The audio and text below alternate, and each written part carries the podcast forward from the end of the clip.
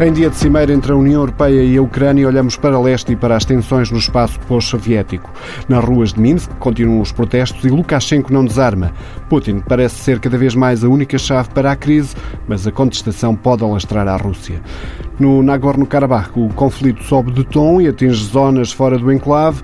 Os Estados Unidos parecem aliados, enquanto Rússia e Turquia vão assumindo maior protagonismo no conflito. Serão estes os reflexos do multilateralismo e da nova ordem mundial? Esta terça-feira, Volodymyr Zelensky vai a Bruxelas explicar em que ponto estão as reformas no país e discutir os próximos passos do acordo de associação assinado entre a Ucrânia e a União Europeia. São nossas convidadas Sónia Sénica, investigadora do IPRI, Instituto Português de Relações Internacionais, especialista em assuntos da Federação Russa, e Sandra Dias Fernandes, professora e diretora do curso de Relações Internacionais na Universidade do Minho, especialista em questões do espaço pós-soviético. Um dos temas em cima da mesa vai ser o acordo de associação entre a Ucrânia e a União Europeia. Sónia Sénica, o que é que podemos esperar desta cimeira? Bom, na verdade, além de, eh, da agenda de trabalhos constar exatamente aquilo que referiu, portanto, os próximos passos tendentes a esta adesão uh, da Ucrânia à, ao projeto europeu, haverá certamente também uma ponderação do impacto, digamos, socioeconómico da, da pandemia do Covid na, no país. E, obviamente, também, e eu creio que seja talvez nesta altura mais pertinente, uma apreciação, uma avaliação das uh, reformas que estão a ser levadas a cabo uh, no âmbito de tentar corresponder responder-se, obviamente, aos critérios exigidos uh, pela própria União Europeia. Creio que neste momento uh, uh, haverá aqui alguma tensão relativamente a estes últimos desenvolvimentos políticos no país, nomeadamente a nível de algumas nomeações para altas instâncias governativas e também para o próprio Tribunal Constitucional ucraniano, que tem suscitado aqui algumas, enfim, suspeitas de ligações próximas a ainda resquícios de alguns homens fortes uh, do aparelho ucraniano, nomeadamente os chamados oligarcas, uh, de uma facção ainda dita pró-russa e que poderá aqui perigar um bocadinho e minar um bocadinho esta, esta primeira cimeira uh, bilateral União Europeia-Ucrânia. No entanto, eu creio que será pertinente fazer este ponto de situação, dada as circunstâncias atuais. Há dias, José Borrell eh, criticava a falta de reformas, as reformas parecem ter desacelerado. Isso parece ter provocado algumas tensões eh, do lado ucraniano, Sandra. Bem, a questão do, do, ritmo das reformas, da profundidade das reformas, quando falamos de reformas, estamos a falar de a Ucrânia se transformar num Estado de Direito eh, normalizado, digamos assim, ao, ao, sob a luz dos critérios da União Europeia, uma democracia com Estado de Direito e uma economia de mercado aberto. Um, o que acontece é que uh, o ritmo das reformas tem sido um, uma questão recorrente relativamente à Ucrânia e um, a União Europeia fez uma escolha por altura de, enfim, de, da crise ucraniana, da chamada crise ucraniana, que inicia em final de 2013, precisamente quando uh, a Ucrânia, uh, enfim, faz aqui uma espécie de espera para a, a, assinatura do acordo de associação com a União Europeia, e quando, quando a Ucrânia entra em crise, a União Europeia decide um bocadinho uh, ser mais flexível e dar maior aproximação à Ucrânia, apesar dessa não ter feito as reformas esperadas, nomeadamente no âmbito da corrupção, por exemplo é, de erradicar a corrupção no país. E, portanto, essa questão volta, regressa, não é? Hoje. É, é também uma cimeira um bocado de balanço nesse aspecto, porque já passaram alguns anos, não é? Já passaram cerca de eh, seis anos desde a, desde a da assinatura do acordo de associação e para que se aprofundem as, as relações, as reformas têm que ser mais, eh, mais visíveis também aos olhos da própria União Europeia. Mas eh, há dias Zelensky, numa entrevista a um jornal eslovaco, ao Spodarski Novini, dizia que queria entrar para a União Europeia, que a União Europeia teria que aceitar a Ucrânia como membro. No entanto, parece dirigir-se ao contrário. Há aqui um, uma inflexão no, no percurso da Ucrânia. É difícil falar de inflexão. Enfim, a Ucrânia, tal como os outros países da vizinhança, os países ensanduichados entre a União Europeia e a Rússia, tem uh, percursos complicados, não tem percursos lineares do ponto de vista da consolidação das suas democracias, da consolidação das suas economias e num, num, num contexto de crise globalizada, acentuada pela crise pandémica do Covid-19, a Ucrânia não escapa às dificuldades que perpassam todos os países, em especial os países que já tinham maior dificuldade. Uh, a questão do alargamento, neste momento, não está na mesa, obviamente, não está. Tanto é que o próprio José Borrell anunciou logo no início do seu mandato, ano passado, que uh, uma das prioridades seria os Balcãs. É? Portanto, colocou os Balcãs novamente na prioridade da União Europeia, no sentido de aproximar e de ajudar a reforma desses países. Portanto, o alargamento não está na mesa. A questão para a União Europeia é o que pode oferecer a esses países que seja suficientemente atrativo para uh, dinamizar reformas, mas que não redonde no imediato no alargamento. É uma grande dificuldade, de facto. Sónia, perguntava-lhe o que é que um, a União Europeia ainda tem para oferecer à Ucrânia. Bem, eu concordo para já, para começar em pleno com aquilo que a Sandra disse. De facto, uh, creio que neste momento não está a equacionar-se a questão do alargamento a nível do projeto europeu, portanto, há outras preocupações. Não nos podemos esquecer também que a própria União Europeia ainda permanece a braços com uma série, uh, digamos, de ondas de choque das várias crises sentidas desde a crise financeira, à crise do Brexit, à crise das migrações, uh, até à própria, digamos, concertação interna a uma voz daquilo que se pretende para o futuro do projeto europeu nos próximos nas próximas décadas, e isso obviamente influenciará também a relação com estes países da vizinhança próxima, nomeadamente a Ucrânia. No entanto, eu creio que, eh, e também, como já foi dito aqui pela Sandra, obviamente que o projeto europeu permanece bastante atrativo, portanto, digamos que eh, é o ator eh, a nível global que poderá de alguma forma propiciar aqui uma modernização, uma transição para a tal dita democracia e, e também a economia de mercado que se pretende e também aqui uma certa escapatória à eventual, uh, uh, digamos, tensão sentida com a, a, proximidade russa e, portanto, creio que permanece aqui bastante atrativa, poderá continuar, obviamente, a incitar aqui reformas e com apoios e normativos muito claros nesse sentido, mas, uh, concordando com a Sandra mais uma vez, não me parece que o alargamento esteja para já no que concerne a Ucrânia, obviamente. Na Bielorrússia mantêm-se os protestos, aparentemente não há desenvolvimentos. Será Putin a chave da Bielorrússia? É, eu acho que a sua formulação, de facto, é clara, sucinta e uh, muito real. Sim, a Rússia é um ator geopolítico muito importante uh, para qualquer um dos países que estamos hoje a, a, enfim, a ter um diálogo sobre eles. Eh, porque a sua atualidade também assim o justifica, a Ucrânia e a própria Bielorrússia. A Bielorrússia tem uma, dos países, os países que eu estava a referir há um bocado, estavam ensanduichados, estão ensanduichados, digamos assim, entre a União Europeia e a Rússia, a Bielorrússia é provavelmente aquele que mais um, não é provavelmente, é com certeza aquele que é mais dependente da Rússia, do ponto de vista do tecido económico, mas também do ponto de vista político. E, portanto, um, a Rússia é de facto uma parte essencial da solução para a Bielorrússia. E se a União Europeia procura uma, uma solução, enfim, que eh, os atores externos intermediam, digamos, um, o processo de transição de poder, uh, a Rússia é de facto aqui um ator fundamental. Agora, a questão com a Rússia neste momento é que ainda não sabemos muito bem que é que a Rússia pretende para o futuro da Bielorrússia e de que forma é que a Rússia pretende digamos, de alguma forma intervir na crise uh, que está agora a acontecer. Tudo aponta para, eventualmente, uma solução uh, que o Kremlin possa favorecer, que consiste numa saída de Lukashenko, mas, digamos, uma substituição de Lukashenko por uh, líderes que sejam uh, para o Kremlin próximos da Rússia.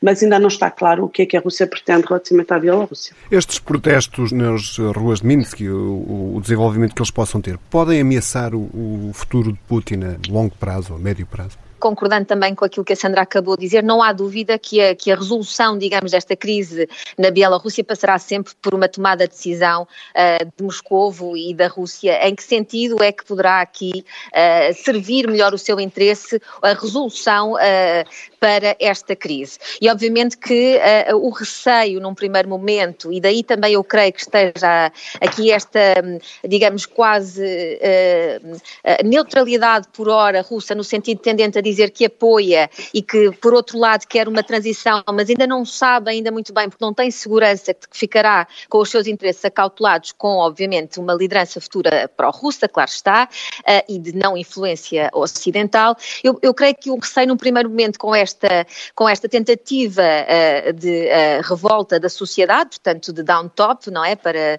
demover e retirar Lukashenko da sua liderança de mais de 20 anos, é no sentido, a apreensão russa é no sentido de recear aqui um extravasar e um mimetismo deste tipo de revoluções para o seu próprio país. Não nos podemos esquecer que as lideranças muito fortes e centralizadas, que é o caso de ambos os países, uh, têm em reflexo uma sociedade tendencialmente mais fraca fraca, portanto, uma oposição claramente política enfraquecida, com, algumas, com algum controle e alguma opressão a nível da opinião pública e da liberdade de expressão, e, portanto, isso legitima também a sua proliferação no poder. Uh, no entanto, há sempre um receio de que este irmão, este país vizinho, possa aqui, uh, e este mal-estar sentido pelos, pelo país vizinho, a sociedade civil, possa aqui dar ânimo, mais uma vez, a novas manifestações sentidas também uh, na Rússia. Isso, obviamente, é um receio. mas, mais uma vez, concordando com a Sandra, direi que não há dúvida que os protestos irão continuar, isto pode também acabar por dar aqui mais ânimo a que Putin se veja forçado a apoiar uma transição pacífica, que eu creio que seja a mais conveniente, dado que tem sido uh, Lukashenko acusado recentemente, nomeadamente pela União Europeia, de grande uh, violência policial sobre estas manifestações e sobre, nomeadamente, grandes represálias à oposição uh, política, que já teve, inclusivamente, a sua líder que uh, sair para a Lituânia, e, portanto, tudo isto é, é, configura aqui um quadro muito delicado. No entanto, gostava só de referir que não me parece, ou a maioria dos analistas, ainda que considerem que o regime bielorrusso se tenha tornado de alguma forma tóxico para uh, o próprio uh, Vladimir Putin e a própria Rússia, não me parece que teremos aqui uma nova Ucrânia. Ou seja, o que eu quero dizer com isto é que o establishment, portanto, a, a liderança de Lukashenko conseguiu ter aqui uh, uma digamos, uma elite política e uma elite militar muito forte, muito próxima a si, muito dogmatizada pelo seu, pela narrativa política do seu próprio regime e, portanto, internamente não há aqui alguém que, uh, digamos, possa ajudar estes, uh, uh, acalentar estas pretensões da sociedade civil, não é, dos cidadãos comuns, no sentido de, de mover Lukashenko e fazê-lo sair de forma tranquila. E, portanto, nesse sentido, aqui não parece que seja, digamos, uma nova Ucrânia, mas que forçará, obviamente, a Putin a rapidamente ter que tomar uma posição uma vez que uh, uh, estará nas suas mãos, obviamente, puxar mais uma vez a uma eventual continuidade de uma liderança política não ocidentalizada. Não será uma nova Ucrânia, mas uh, a, Tikhanovskaya, ao refugiar-se na Lituânia, com os encontros que foi tendo nos últimos tempos com Macron, com, com Borrell, dá a sensação de querer puxar um pouco a União Europeia a intervir. No entanto, a, a União parece ficar de fora, não aprovou à primeira as sanções às figuras do regime, não me parece querer envolver-se. Porquê? A Bielorrússia e a Ucrânia uh, são comparáveis na medida em que são países pós-soviéticos que partilham um passado de uh, faziam parte da União Soviética, há uma relação enfim, específica e de caráter geopolítico é, com a Rússia, mas são dois casos muito diferentes. Porque na Bielorrússia, e nomeadamente a líder da oposição que se refugiou na Lituânia, não há aqui um programa político e ideológico, ou seja, os bielorrussos a população não diz nós queremos integrar a União Europeia, queremos afastar da Rússia, enquanto que na Ucrânia, de facto, há aqui uma divisão até territorial, não é? O mapa político acaba por ser um mapa muito geográfico da Ucrânia, não é? E, aliás, o conflito está centrado no, no leste da Ucrânia neste momento. A Ucrânia é um país um, dividido em termos dos seus destinos, não é? Um destino mais próximo da União Europeia mais próximo da Rússia. Enfim, isto tem razões e é mais complexo do que aquilo que eu estou agora a referir, mas, enfim, de forma a perceber aqui o ponto de partida. No caso da Bielorrússia é diferente. Uh, e, aliás, a própria. Um, a Tinovskaya dizia há pouco tempo que uh, a questão Bielorrússia é democrática, não é geopolítica, não é? no sentido daquilo que são as pretensões da população. E aí, sim, Rui, concordo inteiramente, a, o papel da União Europeia tem sido extremamente apagado relativamente a esta crise. No entanto, não podemos esquecer que, como eu dizia há pouco, a Rússia tem, é um intermediário-chave. Não é possível fazer avançar a questão Bielorrússia de forma pacífica, assegurando a transição que a, que a Sânia há bocado muito bem descrevia, que é isso que seria, digamos assim, parece que é a solução desejada, pelo menos para já, para todos.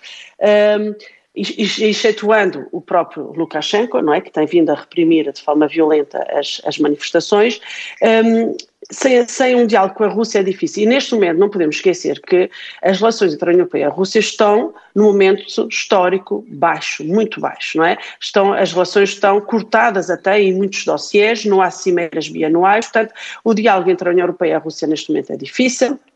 Eh, até está cortado e, portanto, também explica as dificuldades em encontrar uma solução intermediada para a própria Bielorrússia.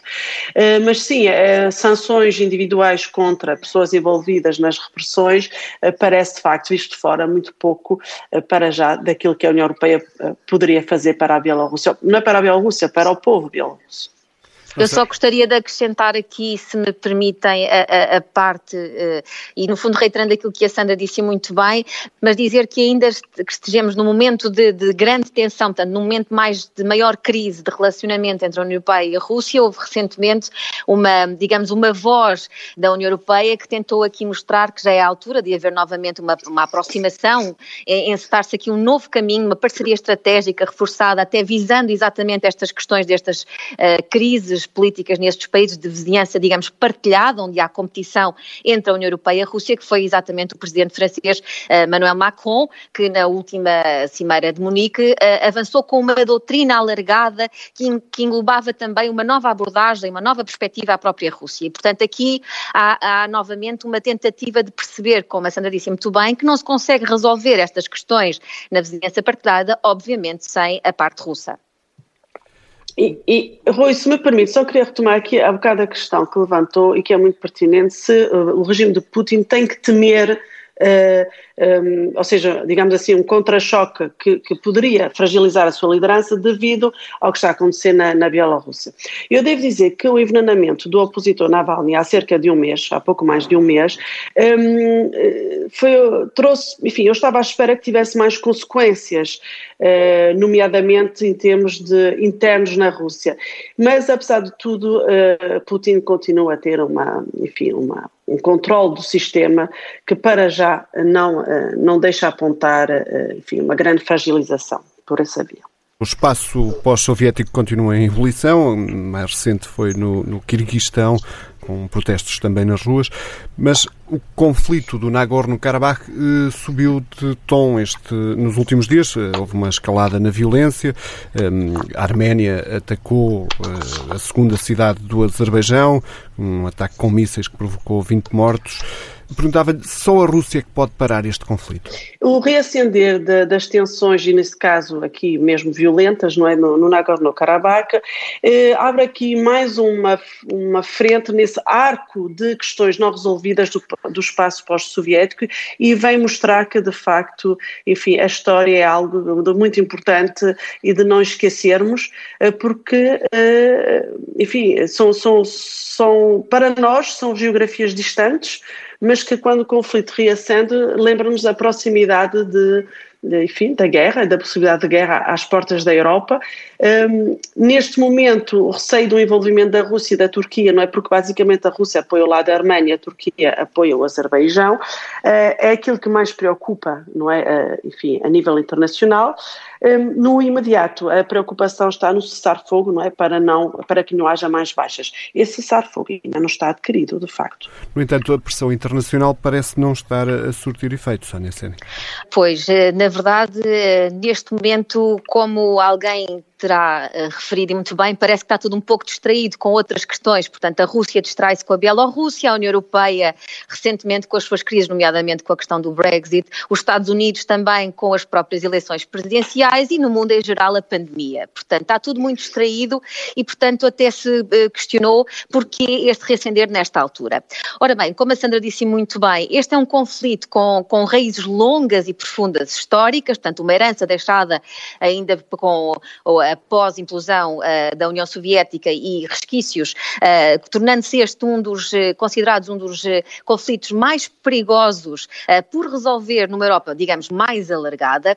E aqui o que eu acho curioso é, também olhando um pouco para, a história, perceber aqui aquilo que se chama muitas vezes que é esta vulnerabilidade regional desta, desta zona. Portanto, que traz aqui mais uma vez um reacender da, da eventual, da, digamos, da, da, da existente, aliás, rivalidade entre potências regionais, com este envolvimento uh, já da Turquia e, portanto, eventualmente de uma Rússia do lado da Arménia, portanto, há aqui uma escalada uh, que pode tomar proporções regionais alargadas muito flagrantes e este triângulo de Karabakh, não, digamos que é a Rússia e a Turquia, não ficaria composto também só sem o outro ator, que é, por exemplo, o Irão. E, portanto, eu gostaria de dizer que, uh, digamos, aqui há também um contexto regional, portanto, de ambições regionais de outros atores, de potências regionais mais alargadas, que podem tirar daqui e capitalizar o resultado de mais este reacender deste conflito.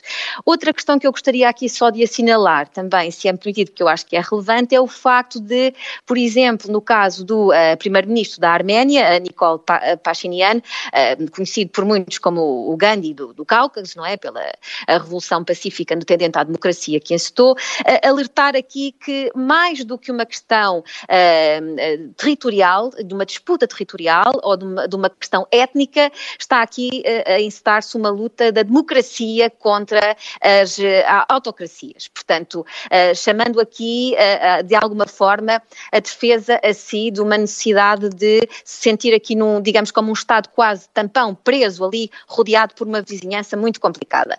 No entanto, o que eu acho curioso é esta proximidade cada vez maior, obviamente, à, à, à Rússia, e poderá ser a Rússia aqui, caso uh, vislumbre ter um papel mais ativo, uh, poder entrar no conflito de uma outra forma. Porque não nos podemos esquecer que, entretanto, também houve relatos ou, ou, ou informações de que haveria aqui uma intervenção também por via de apoio turco de alegados jihadistas, não é? Radicais islâmicos vindos da Síria e da Líbia. E, portanto, isso pode trazer aqui uma motivação acrescida à Rússia, porque a Rússia tem, de facto, recordemos, os problemas do Cáucaso também, digamos, do separatismo tchetcheno uh, e dos atentados bombistas também perpetrados em, em território russo, tudo isto pode acalentar aqui uma motivação acrescida para a Rússia poder ter uma participação, digamos, mais, mais ativa na resolução desta questão. Sandra, perguntava-lhe porque é que o, a Rússia ainda não interveio.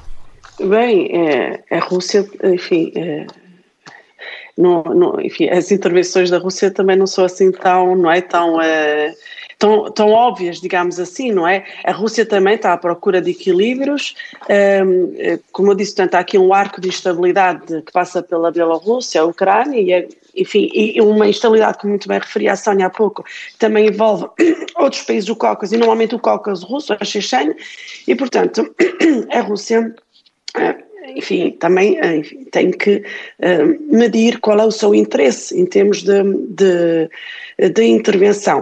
Uh, há aqui outros interesses, o interesse energético também, não é? Do, dos, dos hidrocarbonetos do Mar Cáspio, em que o Azerbaijão é aqui um ator-chave também apesar da Rússia ter proximidade com os países da Ásia Central que lhe garante abastecimento uh, de gás, uh, mesmo assim o Azerbaijão continua a ser um ator importante nessa, enfim, nessa, nessa frente.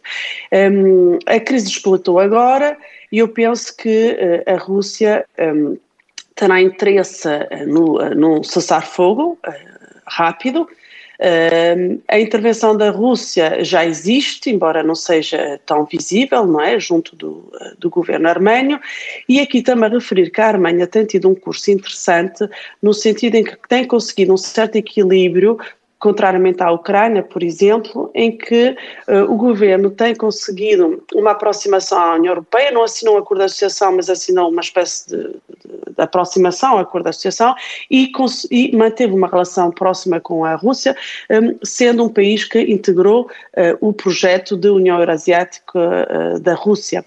E, portanto, essa, essa espécie de moderação geopolítica da, da Arménia também faz com que eh, a intervenção da Rússia tenha que ser bem medida, digamos assim, mas penso que será no sentido de pressionar para, eh, para um cessar-fogo um, ali na, na, região. Sendo que uh, aqui também uh, o, a degradação da, das relações da Rússia com a Turquia entra em linha de conta, a Rússia não vai querer perder a face, digamos assim, face a uma Turquia que apoia o Azerbaijão.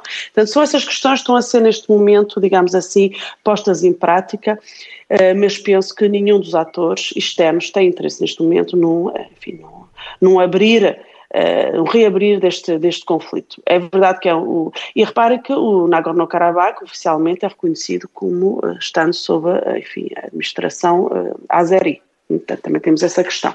Esta distração hum, em relação a este, a este problema pode ter a ver com uma falta de valor estratégico do enclave em si, ou seja, não, não ser uma rota, não, não, não dispor de riquezas? Eh, eu não sei se podemos falar propriamente de distração, eu, eh, enfim, eu acho que é mais eh, uma questão de, de prioridades num mundo extremamente agitado, não é? E repare que talvez o principal ausente sejam mesmo os Estados Unidos da América. Eu estava a ouvir há dias a, a senhora que antecedeu a José Borrell no cargo, não é, de, digamos, de embaixador da União Europeia, a senhora Frederica Mogherini, eh, que ainda há um ano estava, estava no cargo, e ela sublinhava de forma bastante acentuada a necessidade dos Estados Unidos regressarem à política internacional. É? Eh, e esta ausência também deste, deste grande ator, que são os Estados Unidos da América, e, de terem, enfim, de não terem interesse e terem desinvestido não só esta, esta área, mas outras, também tem tido um impacto na, eh, nestas crises, no seu reacender e na forma como elas solucionam.